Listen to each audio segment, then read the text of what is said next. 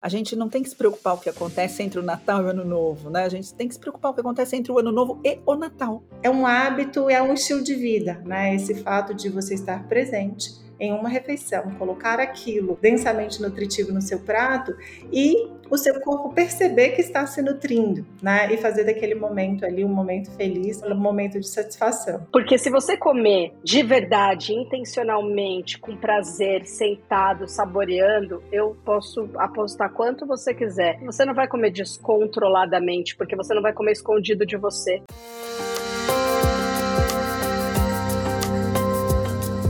Natal e Ano Novo são momentos de celebrar e cultivar os laços familiares e também de experimentar diversos pratos, mas lembre-se, o segredo está no equilíbrio. Olá, seja muito bem-vinda e bem-vindo. Eu sou Alessandra Feltri. Olá, eu sou a Roberta Carbonari e estamos começando mais um episódio do Pura Vida Cast. E neste episódio vamos falar sobre estratégias alimentares para curtir o final de ano sem culpa na consciência. Música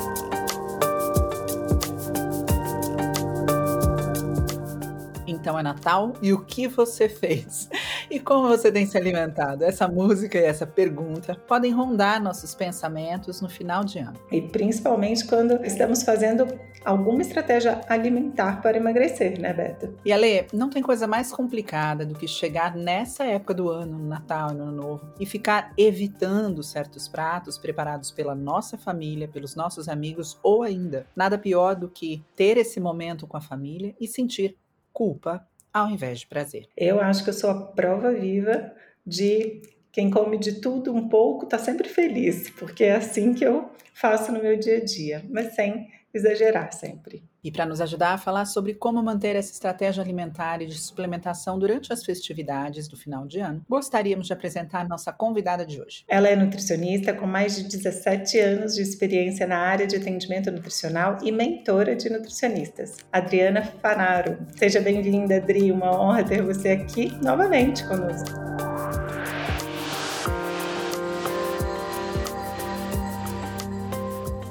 Verdade, Ale, muito bem-vinda. Adri, é um prazer enorme sempre ter sua participação no podcast. Muito obrigada pelo convite. Então é Natal, eu acho que esse é um assunto muito pertinente e vai ser muito bom discutir isso com vocês e com o pessoal que está nos ouvindo. Então a pergunta de milhões, Adriana. É possível manter uma estratégia alimentar bem nessa época do ano, Natal e final de ano? E se sim, como colocar isso em prática? Nossa, eu acho que é super possível e eu acho que a gente perdeu isso ao longo dos últimos anos, talvez. Posso contar uma história da minha casa? Deve. Na minha casa existe um rocambole. Eu não sei o que existe na casa de vocês. Em geral, na casa de todo mundo existe um prato, né? Se todo mundo fechar o olho agora, todo mundo vai lembrar de um prato de Natal. Na minha casa existe um rocambole, onde todos os primos a gente briga pelo rocambole. A gente faz a briga, mas claro, todo mundo come o rocambole a gente, mas a gente começa a briga já na recepção. É um oi e cadê o rocambole? E esse é um rocambole que a minha tia faz, e a minha tia tinha aí 40 anos e hoje ela tem 90, e é sempre ela que faz, e aí a gente brinca com ela que ela nunca perdeu a mão do rocambole. E a gente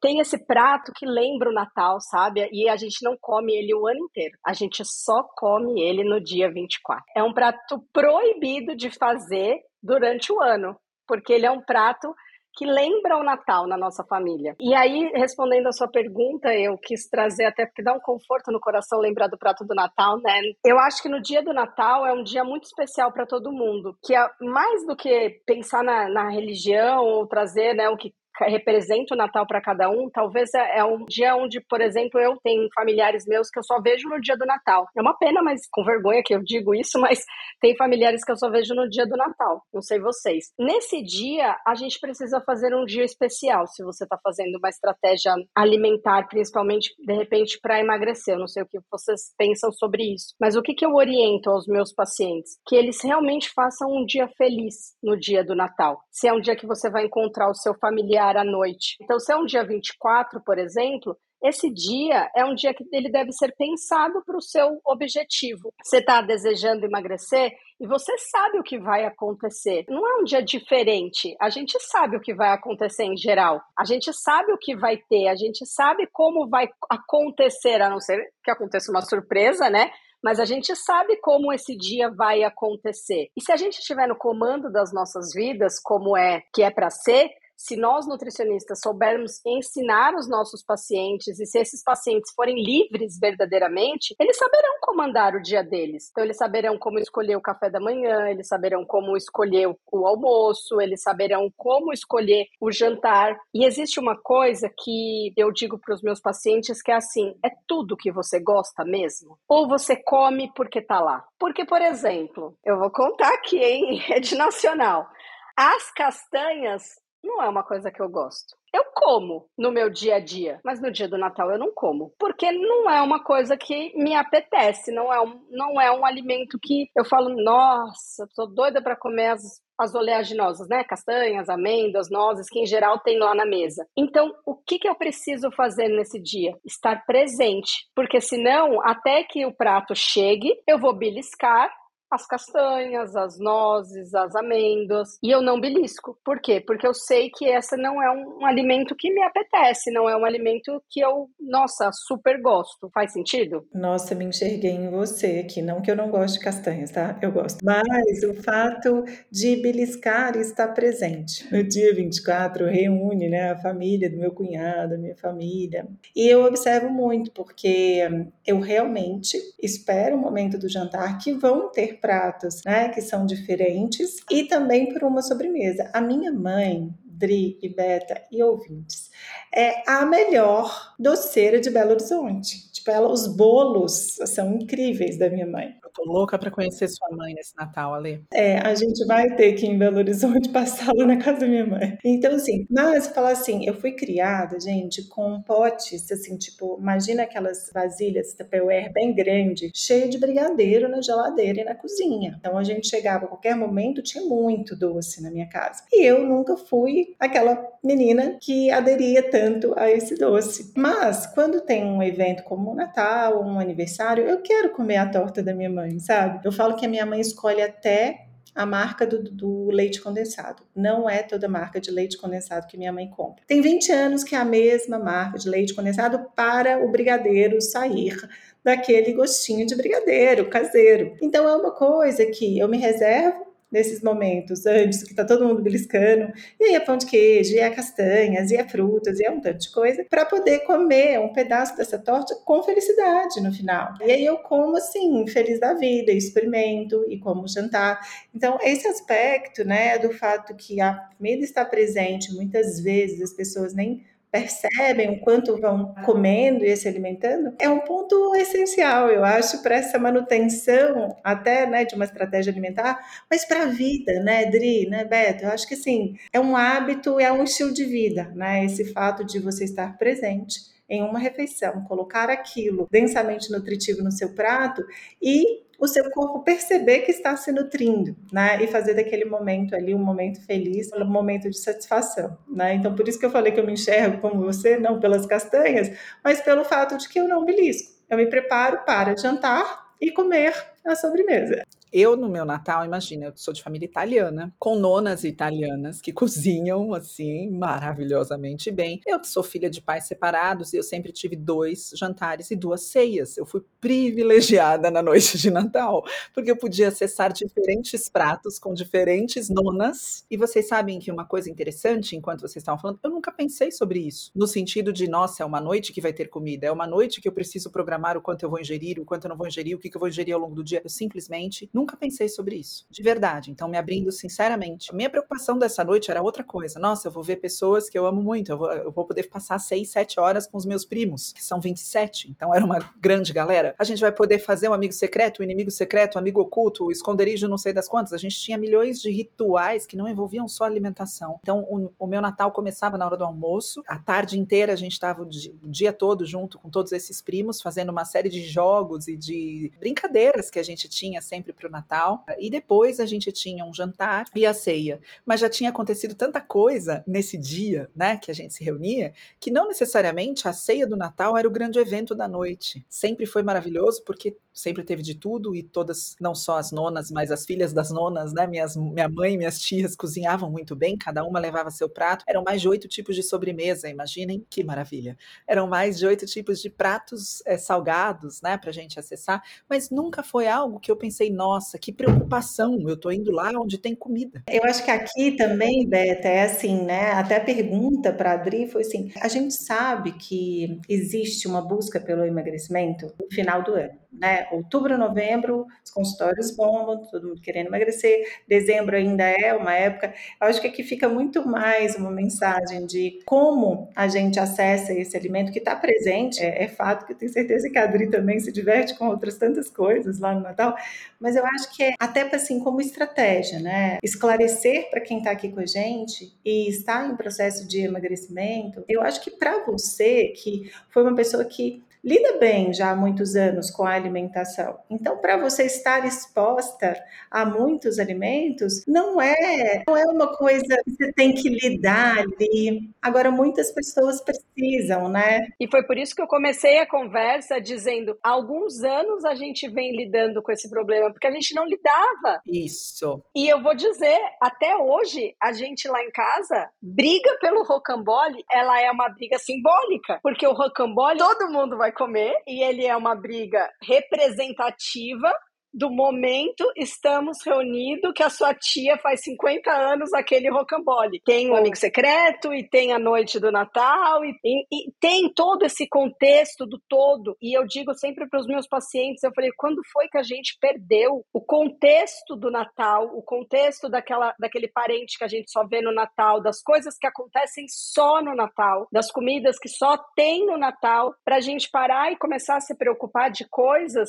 que o que eu vou comer comer. Você tem que comer, porque só tem no Natal, meu Deus do céu. Eu não vou deixar de comer o rocambole que não tem o ano inteiro, gente. Eu vou comer, senão eu vou comer que dia?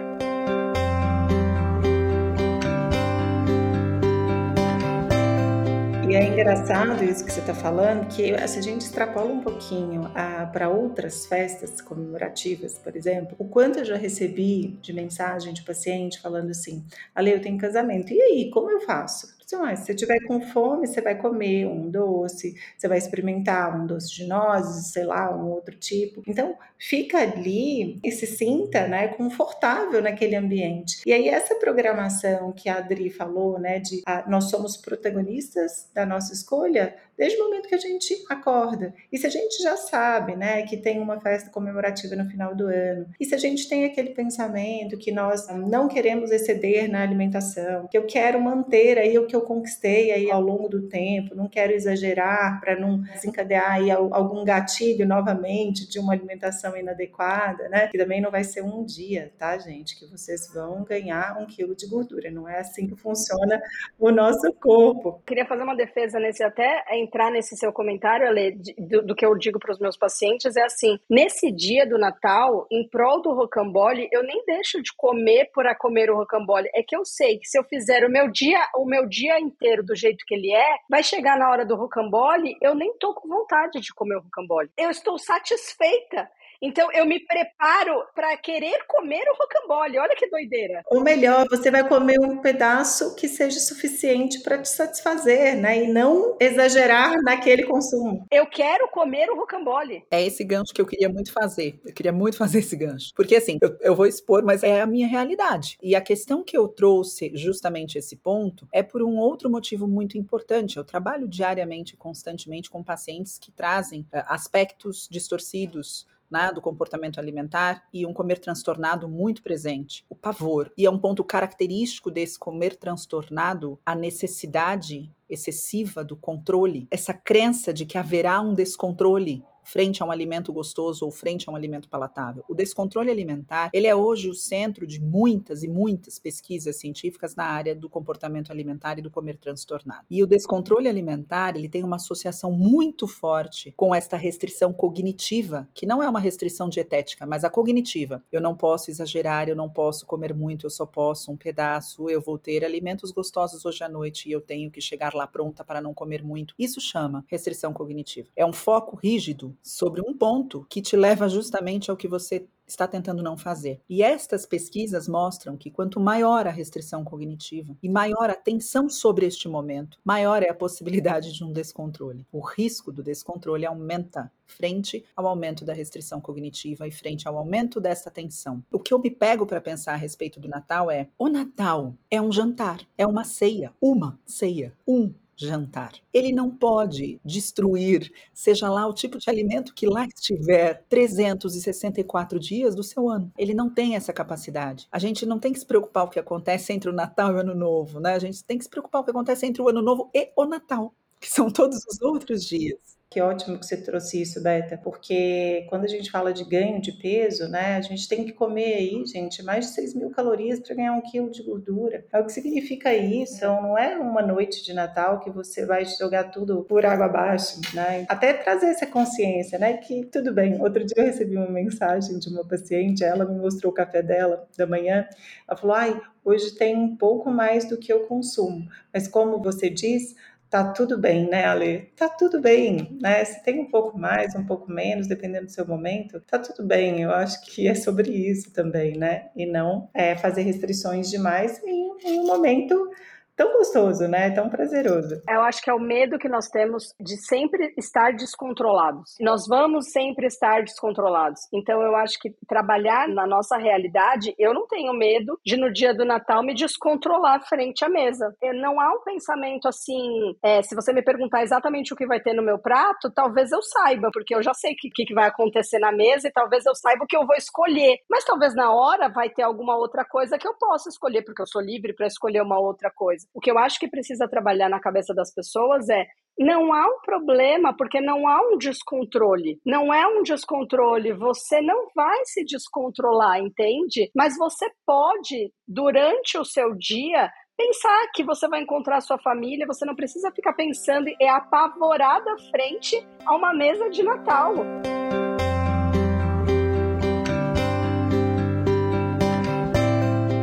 Tem um estudo muito interessante que fala sobre isso, Dri. Um estudo que acompanhou por 18 anos pessoas que, num primeiro momento, determinavam o que significava o bolo, o bolo de chocolate. Para grande parte das pessoas, ainda bem a maioria, o bolo de chocolate significava festa. Para 40 quase por cento das pessoas, o bolo significava culpa. E 18 anos depois, essas pessoas foram procuradas para entenderem o que aconteceu em termos de índice de massa corporal com essas pessoas. Para surpresa dos pesquisadores, o grupo que respondeu que o bolo significava culpa tinha ganho um quilo e meio. E o grupo que respondeu que o bolo significava festa tinha perdido um quilo depois de 18 anos. Entende-se que uma criança, com o passar do tempo, ganha peso né? e não perde peso. Isso foi o resultado dessa pesquisa. Existe a presença de uma culpa absurda presente antes da ingestão, antes da pessoa saber o que ela, o que vai ter na mesa que ela gosta, o que ela vai querer comer, quanto do que tem ali vai trazer uma resposta de saciedade. É claro que no Natal muitas vezes a gente extrapola um pouquinho a saciedade porque simplesmente está gostoso. O que a gente tem que observar é não, não vamos passar mal de comer. Isso não faz bem nem no Natal nem em qualquer outro dia do ano. Mas o fato de não haver esta restrição intensa ou essa culpa frente a outros alimentos ao longo do ano todo faz com que seja mais fácil para as pessoas chegarem a esta mesa e se portarem exatamente como se portaram o ano todo. Agora eu trago outro ponto. Não comer também só porque é o saudável. Perfeito. Ou ah, vou ter que comer as castanhas porque elas estão aqui, eles são saudáveis então é melhor que eu coma as castanhas e deixe de comer.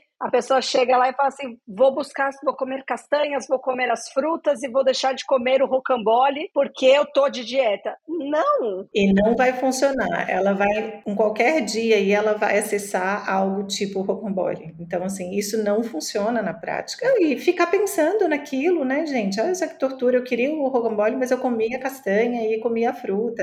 Vai lá, acessa um pouco, um pedaço. Você precisa comer metade do rocambole, é igual pizza. Você precisa comer quatro pedaços de pizza, não dá dois, não dá um, dependendo da pizza, do momento. E também o tempo que você fica ali com aquele alimento, né? O quão rápido ou não que você come aquele alimento, percebe que você realmente está comendo aquele alimento que você escolheu, né? E a Beta traz muito sobre isso também na nutrição comportamental, porque senão você nem percebe que você comeu e você continua querendo comer aquele alimento. Mas espera aí, você já comeu e percebeu que comeu? Não, comi rápido, comi assistindo não sei o que, comi no telefone. Eu faço isso no meu dia a dia quando eu quero algum alimento que me traz conforto, né? Eu sempre cito meu tal do brigadeiro, né? O brigadeiro para mim é um conforto, eu gosto mesmo. E vocês não vão me ver comendo brigadeiro fit, né? De tâmara, de não, eu não vou comer brigadeiro fit, vou comer uma unidade. Eu vou comer um brigadeiro. Ale, você come um brigadeiro? Gente, eu como um brigadeiro com um chá, com um café e eu fico super bem. Mas o tempo que eu demoro ali talvez seja o tempo que alguém gaste para comer meio sanduíche, por exemplo, né? Então eu como, eu saboreio, né? Eu Mas você quer ver uma coisa? Vou dar um exemplo aqui para você, Ale. Você gosta de tomar sol, de ir pra praia? Eu amo. Se eu te disser que você só pode fazer isso um dia do ano. Eu vou ficar muito triste. E quanto tempo você vai ficar na praia nesse um dia do ano? 24 horas, se der sol 23, 24. Se você só tiver um dia do ano para tomar sol na praia, você vai chegar na praia às 6 horas da manhã e 7 horas da noite o povo vai falar, tá noite, você vai falar, dane-se, eu só tenho esse dia, eu vou ficar aqui. Eu vou escolher um lugar no país que tenha pelo menos 20 horas de dia. É isso que eu quero levar o ouvinte a pensar. Pense sobre isso. Se você só tiver um dia do ano para comer coisas que você gosta e para sentir prazer ao comer, vocês vão comer tudo que tem na mesa. E o que é saudável no Natal, né? Peru é saudável no Natal, gente. O rocambole é saudável no, no meu Natal, o rocambole é saudável, hein? Nem venham dizer que não é é. Castanhas não são saudáveis no meu Natal, não vem. Na minha cozinha, que eu sou muito criativa, esse rocambole pode ser de diversas formas. De que, que é esse rocambole tradicional mesmo, de doce de leite? Não, não, é salgado. É um, eu não sei do que é a massa, mas queijo, mussarela, e aí ela é gratinada por cima, e tem mussarela, e aí é com peito de peru, porque eu não gosto de presunto, então tiveram que trocar um pouco da receita assim. E aí ela põe uma farofa que ela faz com bacon, aí ela põe por cima, põe no forno, aí corta, aí aquela mussarela faz assim, e aí ela põe na mesa, gente, vocês não estão entendendo. É Onde é o Natal da sua família? Que a gente já está um pouco preocupado aqui em ter rocambole.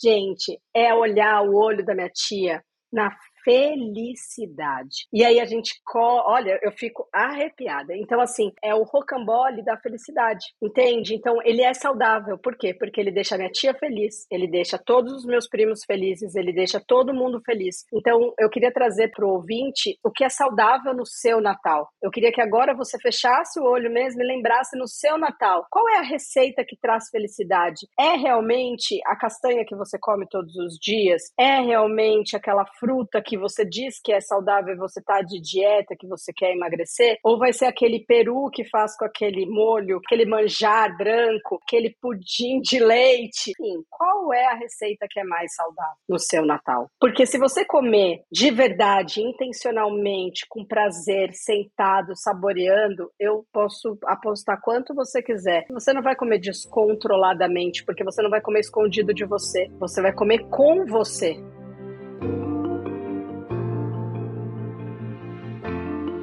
Tinha aqui no nosso roteiro perguntar como suprir as demandas nutricionais com pratos natalinos sem sair do clima de Natal. E eu acho que essa pergunta foi respondida, porque uma demanda nutricional também envolve como se come, com quem se come. É, então eu acho que a gente atende isso muito bem. Quando a gente fala que alimentação não é só biológica, e eu e a Lê, a gente sempre traz esse discurso: alimentação é também biológica, também é nutriente. Mas alimentação é comemoração, é celebração, é emoção, é afeto afeto, é cuidado, é uma série de outras coisas também. É socialização, é cultura, é cultural no Natal aqui no Brasil, né, ser dessa forma, essa ceia ser tão esperada, cada família tem o seu prato. Isso faz parte da saúde e de atender demandas nutricionais, porque nutrição vai além da biologia. Concordam ou, ou não? Nossa, vai muito além, vai muito além. É, quando a gente fala sobre nutrição e a gente pega o link de saúde, né? Então a gente já sabe o que, que significa saúde aí, foi muito bem descrita pela Organização Mundial de Saúde. O que significa saúde, né?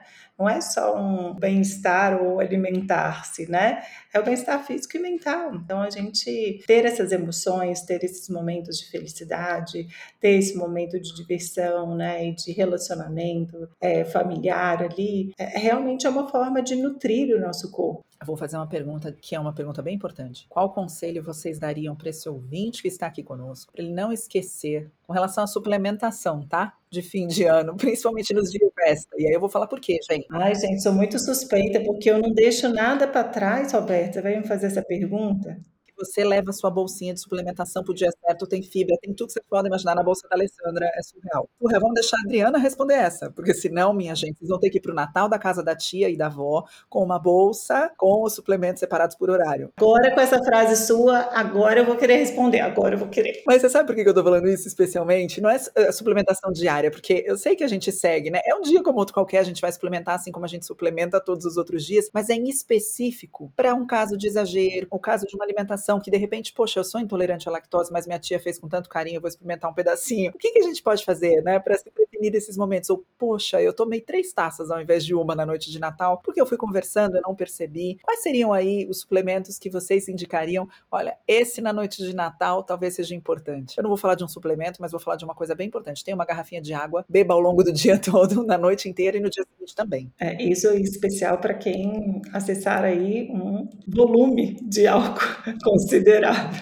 Mas ainda falando sobre o consumo de álcool, né, quem excede, eu sempre passo é, alguma estratégia, muitas pessoas me perguntam, né, tipo, qual suplemento eu uso, porque, ah, eu bebi muito na noite anterior. Eu gosto muito da funcionalidade aí da N-acetilcisteína, que é um, poxa, vem num comprimido, 600 miligramas normalmente, e, e, favorece ali o processo de detoxificação, né, então é, eu falo que seria aí um suplemento que pode auxiliar aí nesse, nesse dia seguinte, mas é, é difícil a gente pontuar ali o suplemento para aliviar sintomas do excesso, né? Porque tem toda uma consideração ali do trato gastrointestinal, né? A indisposição, a gente altera sim a nossa microbiota, né? A gente pode ter episódios aí de diarreia ou de constipação, dependendo da tolerância que você tem a alimentos que você acessou, e em especial alguns que têm potencial alergênico para algumas pessoas apenas, né, o excesso do glúten, o excesso de laticínios, mas uma orientação que eu falo, né, sempre é no dia seguinte, continue o seu dia normalmente, né? Coloque os seus suplementos que estão aí diariamente como se fosse um dia, um outro dia qualquer. Claro que a hidratação entra aí como parte fundamental, e eu estava brincando aqui com a Roberta, porque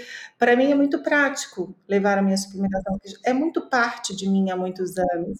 Eu te imito, não foi uma crítica, não, porque eu tô te imitando desde que eu vi isso acontecer. Eu falei, eu vou ser igual a Lei quando eu crescer. E é isso que eu vou fazer toda vez que eu viajar, inclusive. Agora eu levo a minha na viagem. É, eu tenho meu pillbox, né? E eu coloco, eu separo os meus suplementos. Eu me sinto bem. Assim, a primeira coisa que eu faço quando eu vou viajar, eu separo, porque aí se eu chego lá e eu não tenho, por exemplo, uma fibra solúvel, que a gente tem menos acesso aí a legumes, vegetais, enfim, no almoço e no jantar, que eu como bastante aí eu já perco uma considerável fonte de fibra e o meu intestino sente. Então eu só penso como que eu vou ficar, puxa, vai me dar constipação, ai, eu não vou no banheiro direito, vou ficar irritada. Não tem como eu não levar fibra solúvel. É a mesma coisa, eu tô indo pra praia e não levar meu biquíni, entende? Então, para mim, é a mesma associação. Eu preciso da minha fibra porque eu sinto bem. Eu não consigo ficar sem. Outra coisa, as enzimas, né? Que eu tenho intolerância genética diagnosticada de, de lactose, então eu tenho que ter as minhas enzimas. Como eu tenho uma alimentação muito equilibrada. Eu não vou deixar de comer se tem um pastelzinho, assim, o melhor pastel da cidade, eu vou comer um pedaço. Pode ser que sim, pode ser que não. Então, algumas outras enzimas eu sempre tenho, porque aí eu como.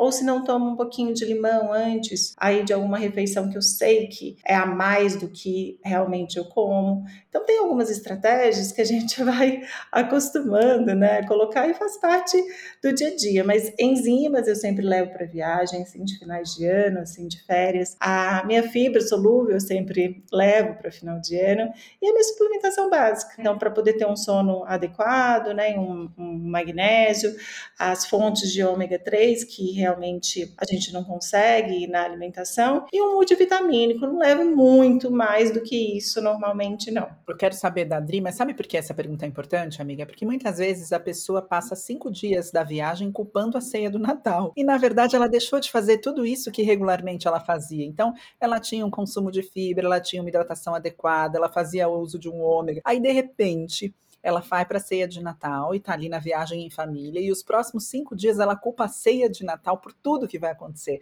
Mas ela não voltou a fazer todas as estratégias que ela fazia diariamente, que é o que justamente o que você está citando aqui. E você, Dri, nos conte. Eu sempre falo para o meu paciente que é para ele ter calma com ele no dia seguinte. Além da hidratação, eu gosto de pedir para que eles, de repente, não abusem, né? Mas tomem chás então, chás de fruta, uns chás que são mais digestivos, porque os chás ajudam eles a melhorarem essa sensação, porque às vezes dá uma sensação de azia, uma sensação de empachamento, estufamento. E o que eu costumo dizer é: no dia seguinte, não se obrigue a voltar a comer se você não tiver fome. Porque, gente, às vezes, eu não sei vocês, mas às vezes a gente janta à meia-noite e aí você acorda no outro dia e fala: Eu acho que eu jantei agora, não foi mesmo?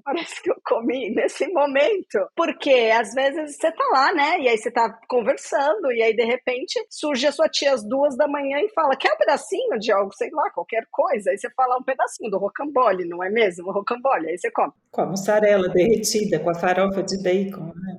Exato.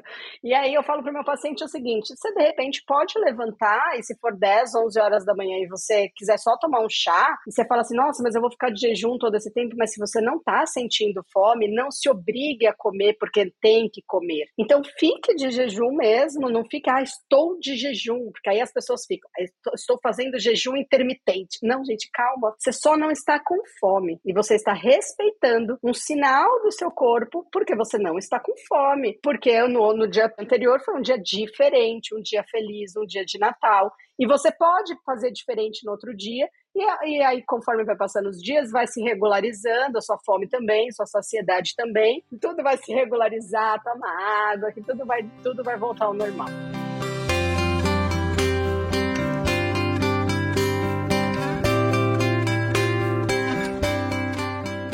Sabe uma coisa importante? É também ficar atento com a fome no final do dia, porque as pessoas que não têm costume de fazer esse jejum só porque não está com fome, aí não come pela manhã, mas aí a fome começa a chegar. E aí ter muita atenção para esse volume aí nesse período do final do dia não ser muito grande, porque não comeu de manhã e não está acostumado. Então é só ficar atento. É trazendo um pouco da autoobservação mesmo, né? Porque você deu uma para o de dia, não está com fome, não come, que é excepcional, ok, não precisa, mas também observe se à noite seu apetite pode aumentar um pouquinho, mas entenda que é aquele dia, né? É, não é mudar, mudar o ciclo circadiano e a janela alimentar para sempre, né? Eu achei muito bom que a Adri trouxe aqui, porque a Adri trouxe de uma forma as pessoas entenderem efetivamente que não é uma compensação da noite anterior que deve ser feita mas sim um ouvir os sinais de como seu corpo amanhece no dia seguinte. Então, é ouvir os sinais do seu corpo. Como eu acordei? Eu acordei com fome, eu acordei enjoada, eu acordei estufada,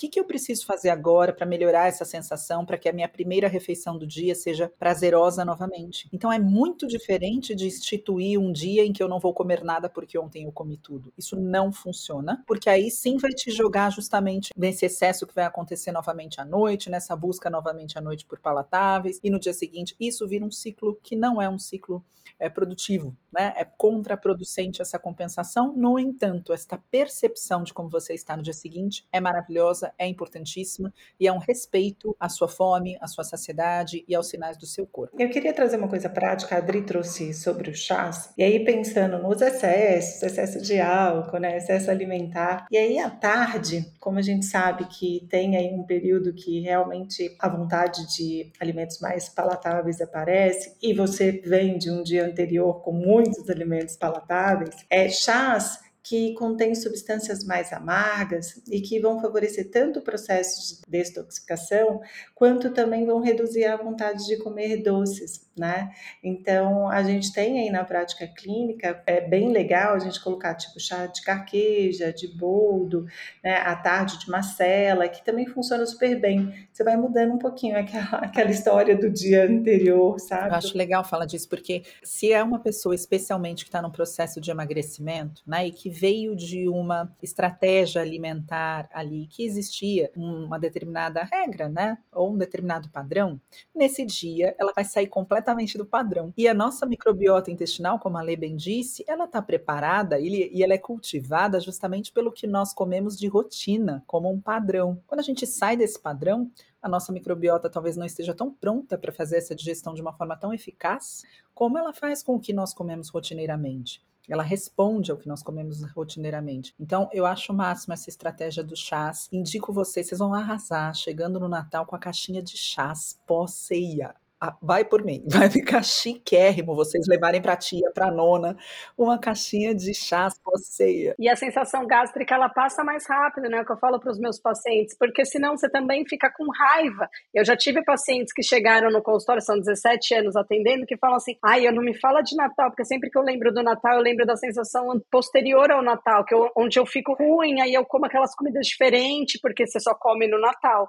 Até tive uma paciente que ela falou: Eu vou, quero fazer comidas de Natal o ano todo para eu me acostumar para não passar mal. Eu falo: Olha que doideira, né? Que você come muito e porque você não, no outro dia, você se obriga a continuar comendo, porque você leva a marmita e aí você come bastante quantidades também. Então é isso, eu acho que é, esse é um exercício que a gente precisa sempre fazer, né? Chegar, comer devagar, comer e, poder no outro dia também respeitar o nosso corpo. Olha, não, eu não vou comer agora porque agora realmente não, não é, né? Você sabe, eu acho que é uma quebra de tabus um papo entre três nutricionistas, falando do quanto se divertem com a ceia do Natal e o quanto esses alimentos são tão importantes, porque eu acho que não tem nada mais libertador para um paciente quando eu nunca vou esquecer uma paciente minha que falou: Mas você come brigadeiro? Eu falei: Gente, toda semana, inclusive, eu como ele. E isso é, é um pouco que libertador, é justamente não ter sol e praia só um dia do ano, né? E ter que passar as 24 horas nela. É saber que você pode acessar de uma forma equilibrada todo tipo de alimento e que no Natal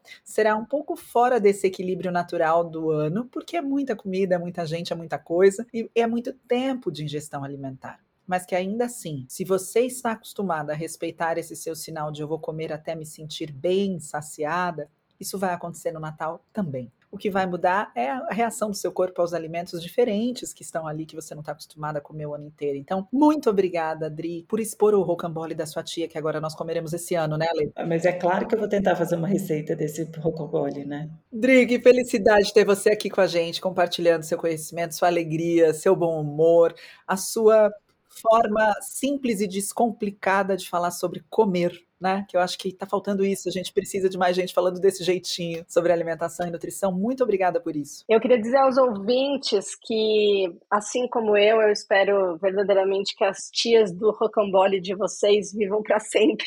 Que os motivos da noite de Natal continuem sendo as pessoas. Obrigada, Ale. Obrigada, Roberta. Obrigada por a vida. Ai, querido ouvinte, com essa mensagem de Natal maravilhosa que a Adriana deixou aqui para vocês, a gente espera que você tenha aproveitado e tenha ficado à vontade. Fique à vontade também para compartilhar esse episódio com os amigos, com os familiares. Eu tenho certeza que vocês gostaram sim desse momento. Um podcast tão descontraído, tão gostoso. Colocar ali o lugar da nutrição, da alimentação, né, com calma e com consciência é super importante até nessa época do ano. E caso você realmente tenha gostado desse momento, pode também divulgar o programa para mais pessoas ao avaliá-lo em sua plataforma favorita, de preferência com cinco estrelas. Cinco estrelas natalinas, por favor, nesse episódio. Lembrando que o Pura Vida Cast faz parte de todo o universo de conteúdo do Pura Vida Prime, a plataforma de conhecimento da Pura Vida. Acesse www.puravidaprime.com.br e transforme sua saúde com a ajuda de incríveis profissionais de saúde de todo o país. Esperamos você na próxima semana com mais um episódio que já está sendo preparado com todo carinho. Isso mesmo, Ale. Esse foi mais um episódio do Pura Vida Cast, conhecimento saudável para quem escolhe saúde. Um beijo, Ale, um beijo, Dri. Bom Natal para vocês e bom Natal a todos os queridos ouvintes. Um beijo, Dri, beijo, Beta, um beijo a todos os ouvintes. Um lindo Natal, um lindo ano novo para todos vocês. Feliz Natal, gente. Um beijo para todo mundo.